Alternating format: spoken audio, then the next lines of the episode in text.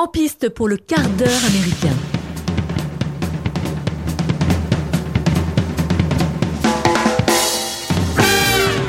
Bonjour, bonjour les amis et bienvenue dans ce hors-série du quart d'heure américain consacré au film Madame Claude réalisé par Sylvie Vered.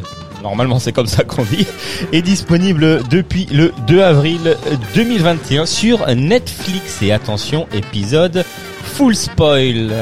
Et pour vous parler de ce film et pour partager ce quart d'heure ensemble, je suis accompagné d'Éléonore. Bonjour Éléonore. Hello Mike. Et de Mathieu qui, euh, avec euh, ce qu'il peut, ben il est là avec nous, euh, avec son petit téléphone.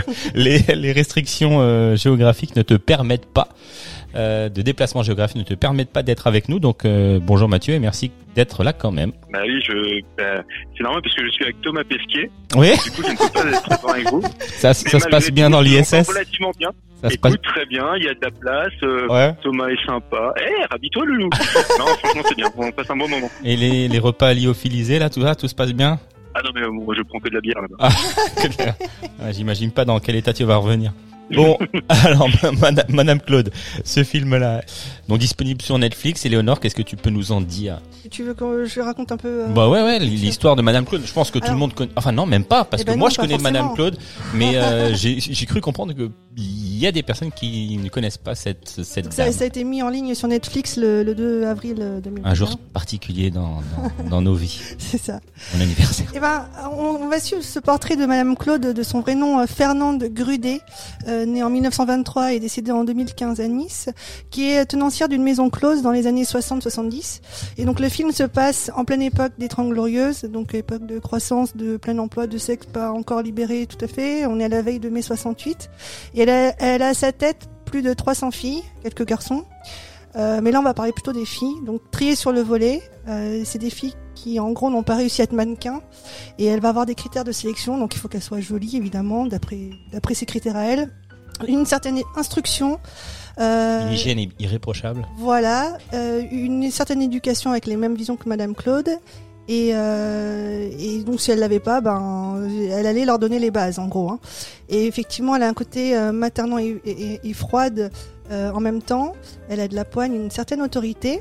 Et comme tu disais, elle va les éduquer, veille à l'hygiène même intime de ses filles entre guillemets. Leur achète les plus beaux vêtements de marque euh, qu'elles rembourseront plus tard euh, lors de leur prestation. Elle les façonne à son image. Et donc, c'est cette Madame Claude qui a vraiment existé. Hein, euh, leur offrait même des, des interventions de chirurgie esthétique pour vraiment qu'elle soit à son image. Et bon, il y a un côté maternel qui, ne l'oublions pas, euh, euh, s'arrête très vite dès qu'on lui secoue quelques billets euh, sous le nez. Euh, dans le film, on voit qu'il y a clairement une des filles qui se fait euh, battre. euh, et puis donc, elle la console vite fait en lui disant C'est pas ça- pas grave, ça, ça va partir au bout de deux jours, voilà. Oublié. Mais est-ce que tu as eu, enfin, t'as touché combien quand même parce que c'est important. Et donc elle lui répond, oui, j'ai bien eu les 200 000. Et elle lui a donné. Et elle lui a donné, voilà.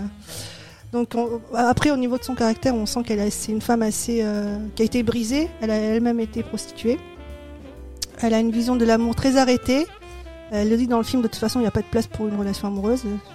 Voilà, il n'y a rien de réellement durable pour elle. euh, euh, et dès le début du film, on nous donne le ton. On entend une voix off, ou on l'entend elle-même, je sais plus. Elle dit euh, il y a deux choses qui marchent dans la vie, la bouffe et le sexe. Je n'étais pas douée pour la cuisine. Donc on se doute qu'elle devait être douée pour autre chose. Mais, moi, ce film, euh, enfin, j'ai- beaucoup aimé ce film, mais je, je, je connaissais Madame Claude, mais je ne la voyais pas aussi dure que ça, quoi. Parce que, euh, franchement, j'ai trouvé, j'ai trouvé son comportement avec les nanas, enfin, avec les femmes qu'elle qu'elle proposait, euh, ignoble. Enfin, vraiment d'une, elle, elle était d'une froideur extrême. Une froideur et en même temps ce côté maternant, presque avec un peu de tendresse avec certaines. Oui, mais je pense que c'est ce côté maternel qui était peut-être utilisé pour les manipuler, non?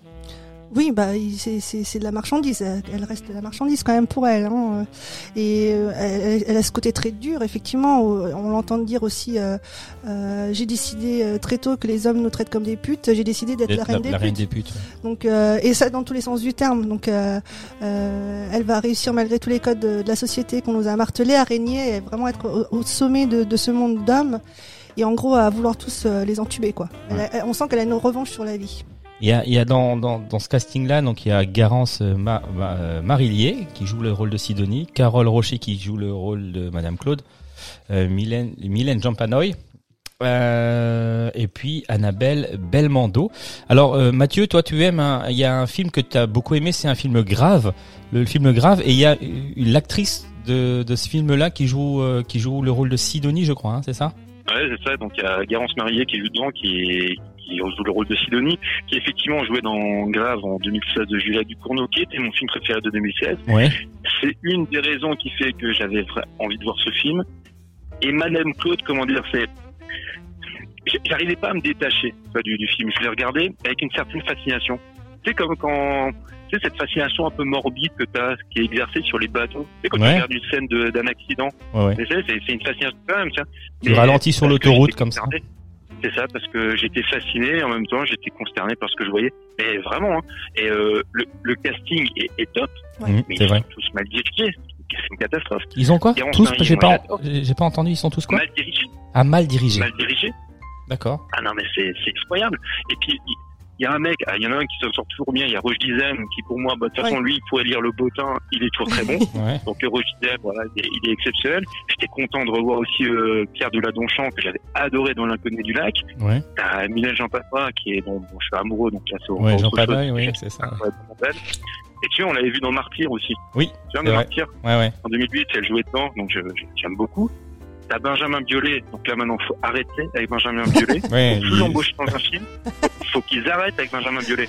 Moi, je trouve c'est un très bon compositeur, il a une gueule d'acteur, c'est clair, mais on comprend rien à ce qu'il dit. raconte, Oui, le mec. je sais, ouais, ouais. Je comprends rien à ce qu'il dit. C'est vrai qu'il a une gueule d'acteur. Alors je comprends pas pourquoi on le voit. On voit, euh, il est, euh, c'est toujours des rôles un peu éphémères, tu vois. Enfin, c'est pas des rôles très prenants, mais euh, mais c'est vrai que. pff, Oh, tu le vois de plus en plus. Hein, tu oui, vois. tu le vois de plus Hein, en de plus en plus de rôles. Hein. Ah ouais. Et, et- et même des, maintenant des, des, des premiers rôles, hein, de, de plus en plus. Ah ouais. C'est une catastrophe. Alors, dans le montage sonore, je pense que les gars, ils ont bien bossé parce que pour que ça soit un petit peu audible de ce qu'ils racontent. Ouais. Mais il faut, faut, arrêter. Benjamin Bah, Il, cinéma, il c'est- parle, il c'est- parle comme il chante. il parle comme il chante. C'est Après, mais- après moi, le- le- le- l'artiste, le, chanteur, le, le compositeur, et j'avoue que j'aime bien. Ouais. J'ai toujours bien aimé Benjamin Biolay. Mais, mais au cinéma, euh, non.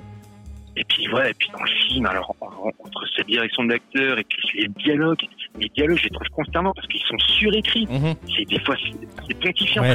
J'en ai juste relevé un qui, qui, est, qui est un petit peu à, à l'avenant de tout ce qui se fait, de toutes les répliques qu'il y a dans le film. À un moment donné, il dit, il y a la personne, euh, Madame Claude, qui dit, j'ai passé l'âge de me tromper.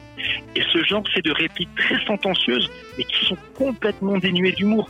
T'en as plein comme ça.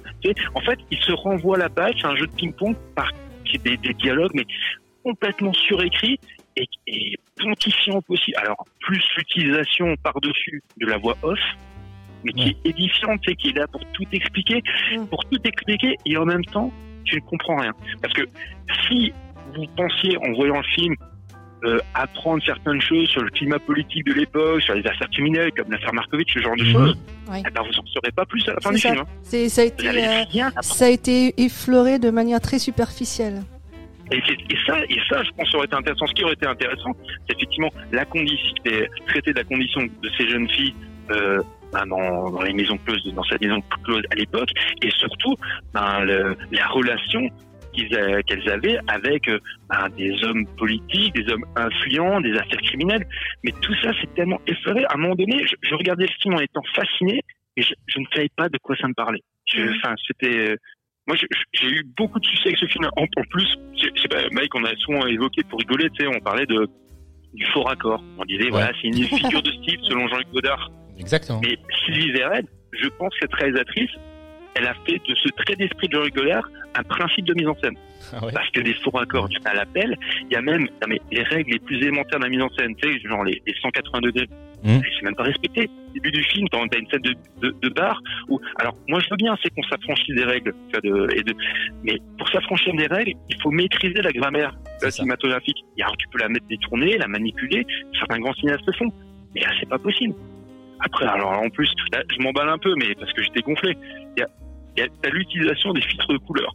Plus l'utilisation aussi musique électronique pour instaurer un climat, une ambiance. Et ça fait pas une mise en scène Non, c'est sûr. ça suffit pas. C'est, enfin, moi, je, très souvent, tu- tous ces, a- ces, ces espèces d'anachronismes un peu, on pourrait dire, extradégétiques, c'est de par l'utilisation de la musique et toutes ces figures de style qui devraient être un peu stimulantes. Et pour moi, c'est- enfin, franchement, c'était apathique. Ouais. Regardez, je, je regardais ce film, et c'est vrai, hein, j'ai pas réussi à me détourner du film. Je, je le regardais, j'étais là, j'étais mais T'es fasciné par. euh. Peut-être parce que t'en attendais plus finalement, t'attendais qu'un certain approfondissement des, des- de, de ces histoires, de ces assassinats, de un peu plus en profondeur. Bah, du côté attends politique. ouais, le sujet m'intéressait. Franchement, c'est un sujet qui m'intéressait beaucoup. La, la réalisatrice, euh, j'avais vu un seul de ses films et euh, donc que j'avais pas du tout aimé, qui s'appelle Stella, déjà avec euh, notre ami euh, Benjamin Biolay, que j'avais pas aimé du tout. Et donc du coup, bon, j'étais un peu circonspect par euh, le, le choix de la réalisatrice, mais le sujet en fait m'intéressait et le casting. Quand j'ai vu le casting, j'ai dit putain top quoi, c'est un super casting. Donc j'avais hâte de voir ce film-là. Et pff, franchement, c'était resté sur ta un, un soufflet, quoi. Ah oui, le soufflet vite euh, retombé. Ouais, mais en même temps, j'étais, j'étais fasciné par ce que je voyais. Eh ben, on, on peut Ça, vous- ça vous a coupé la, ah, ça Ah, vous a coupé la chic, ça, la. Mais Ouais. ouais, mais effectivement, on, on, on l'a bien vu. Donc, euh, c'était une redoutable femme d'affaires respectée dans cet univers d'hommes. Et on, il- il- euh, la réalisatrice parle des, des milieux de, des dignitaires politiques. On évoque le nom de Pompidou, du chat d'Iran, euh, de Marlon Brando. Donc, il y a un mélange comme ça, un melting pot de politique, de showbiz et de truands. Euh, puisqu'effectivement, euh, comme on en a parlé, elle évoque donc l'affaire du Markovitch. Euh, donc c'est l'histoire d'un Yougoslave qui a été Mhm. assassiné. Euh, C'était l'homme. euh, Mathieu, tu me dis si c'est si c'est juste, hein, que je dise pas trop de bêtises. C'était l'homme l'homme un peu à tout faire de Alain Delon. Euh, et puis il y a eu un Ouais, il y a eu un scandale euh, impliquant le couple Pompidou, je crois, un truc comme ça, non? Ouais. Ouais. Et donc ça, tout ça, ça va un peu perturber le, le commerce de Madame Claude dans, dans le film aussi. Mhm. Et puis on parle de Serge, donc c'est un des, des RG qui, euh, qui dit qu'elle est désormais au service de la France et elle va utiliser ses filles comme appât pour, euh, pour écrouer les, les malfrats. Quoi. Elle fait donc effectivement connaissance de Sidonie qui se présente à elle pour candidater. Donc elle, elle a un profil plus aguerri euh, puisqu'elle venait du milieu UP. Elle connaît le, les Elle codes, tous les les, codes, les- voilà. les mœurs de, de cette euh. Elle avait tous les codes et elle avait surtout la même vision de Madame Claude. Elles ont une relation un peu particulière, voire même euh, ambiguë, on sait pas trop. Elle devient son bras droit. Elle devient coup. son bras droit. mais On ne sait pas trop si euh, elle la prend sous son aile pour être un peu comme sa fille, ou si, euh, ou si euh, il y a une relation peut-être amoureuse aussi entre les deux. On ne sait pas puisque euh, À la fin, dans la cabine femmes. téléphonique, dans la cabine téléphonique Elle où elle appelle dit- Madame Claude, elle lui laisse un message en disant qu'elle a été la femme euh, qui, qui a le plus compté pour elle dans sa ça, vie, oui. etc. ouais. Mm, Et puis qu'elle l'aime, elle le Et dit clairement à ouais. plusieurs reprises. Bon, et puis donc euh, Madame Claude la l'encourage aussi à dénoncer son père qui est un qui est un haut dignitaire, donc euh, il est Ah, diplomate.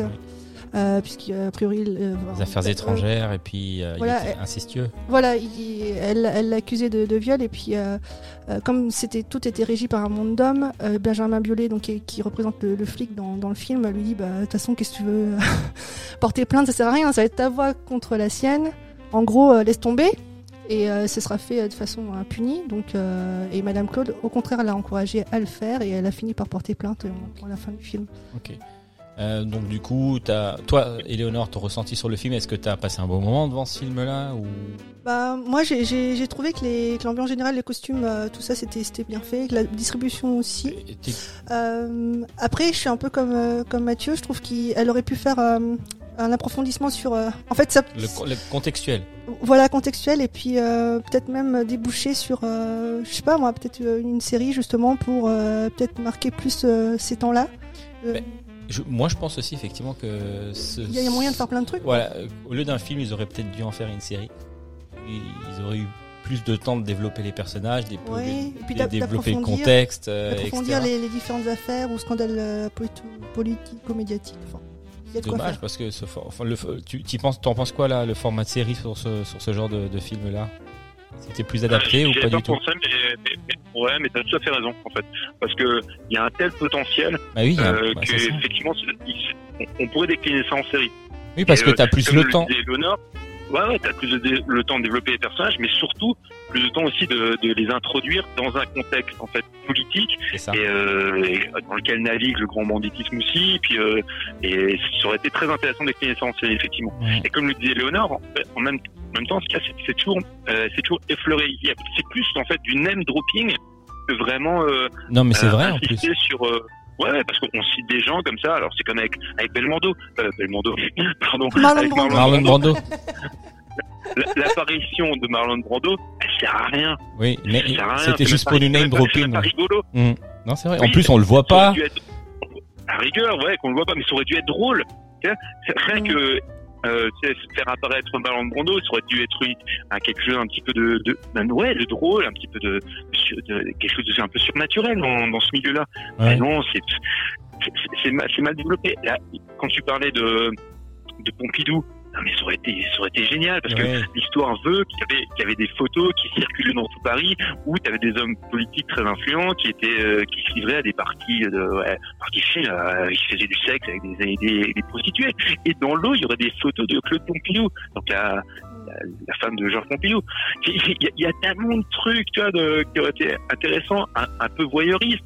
Mais en même temps, quand tu fais un, un film qui traite la prostitution, tu peux aller très franchement dans le voyeuriste et te permettre même des digressions et te permettre, je sais pas moi, euh, d'extrapoler certaines choses. Mais il y a rien, tu vois. Pff, Ouais, mais C'est triste. C'est un film qui est triste. Mais c'est pour ça que ça aurait pas, on n'aurait pas eu le même ressenti en série. Ça, c'est certain, j'en suis persuadé. Ouais, mais alors, fort possible. Mais du coup, il faut quand même euh, nous épargner certains dialogues. Oui. Et faut, faut, faut revoir un petit peu la, la mise en scène. Moi, je, je pensais Je aussi vais appeler Sylvie, je vais appeler Sylvie. Appelle-la, appelle-la. En plus, je crois que t'as de bonnes relations. Elle, est sympathique. On va pas se mentir. Elle m'en veut parce que j'a- j'arrête pas d'écorner son nom. C'est vrai, c'est vrai. il, y a, il y a une actrice aussi qui, qui joue dedans, il y a, qui a un tout petit rôle. Et en fait, je, je, je pensais à elle parce que euh, c'est l'actrice qui s'appelle, alors je vais mal le prononcer, hein, je suis désolé, Avia Herzi, Mhm. qui, qui s'était fait connaître à l'époque dans la graine, dans la graine et le mulet de- d'Abdel Latif Kechiche et qui avait joué dans l'Apollonide. C'est donc souvenir de la, de la maison close qui se passait D'accord. alors, je, ouais. je vais pas dire une bêtise, mais c'est fin du 19e, début 20e, c'était un film de Bertrand Bonello, où, où là, ça traitait en fait de la maison close et du réseau de prostitution, et déjà de l'influence qu'elles avaient avec des hommes politiques et puis euh, des gens de pouvoir. Et c'était, mais punaise, c'était fantastique à regarder. Déjà, c'était très beau, visuellement, c'était incroyable. C'est, s'il y a un film, qui, alors c'est pas la même période, mais qui traite un peu du même sujet, je vous conseille de regarder La Polonide de Bertrand Bonello. C'est vraiment un super film. Tu l'avais noté ça? Non, Eleonore elle dit non. elle l'avait pas noté, mais mais Si, je- je note, elle, a fait un, elle a fait un fait- émoticône ouais, euh, fait pouce, un pouce. pouce. Elle a fait un émoticône pouce en avant. Hey C'est très visuel, mais bon. euh, pas très radiophonique, mais très visuel. Euh, bon, bah merci, merci euh, Eleonore, euh, merci Mathieu d'avoir participé à ce quart d'heure américain qui est presque une vingtaine de minutes américaines. Mais euh, voilà, en tout cas, euh, ben on peut vous conseiller de le voir. De toute façon, tous les Oui. films sont bons à voir. Après, vous faites votre propre avis. Euh, merci. C'est vrai, c'est vrai, non? Eh oui, t'as raison. Mais oui, ne fait- surtout ne faites pas de choix. Voyez tout. Non, non, mais faites, faites, faites des choix selon vos goûts, hein? Faites des choix selon vos goûts. Et puis voilà. En je tout vous cas. le dirai après. Ouais. Donc merci à vous de nous avoir écoutés. Merci Eleonore, merci Mathieu. Et je vous rappelle que tous les épisodes du quart d'heure américain de la nuit américaine sont disponibles sur les plateformes d'écoute, Spotify, Deezer, etc., etc. euh, le lundi à 18h. Et en attendant de vous retrouver la semaine prochaine, on vous souhaite une belle semaine. À bientôt. Prenez soin de vous. Ciao. À bientôt.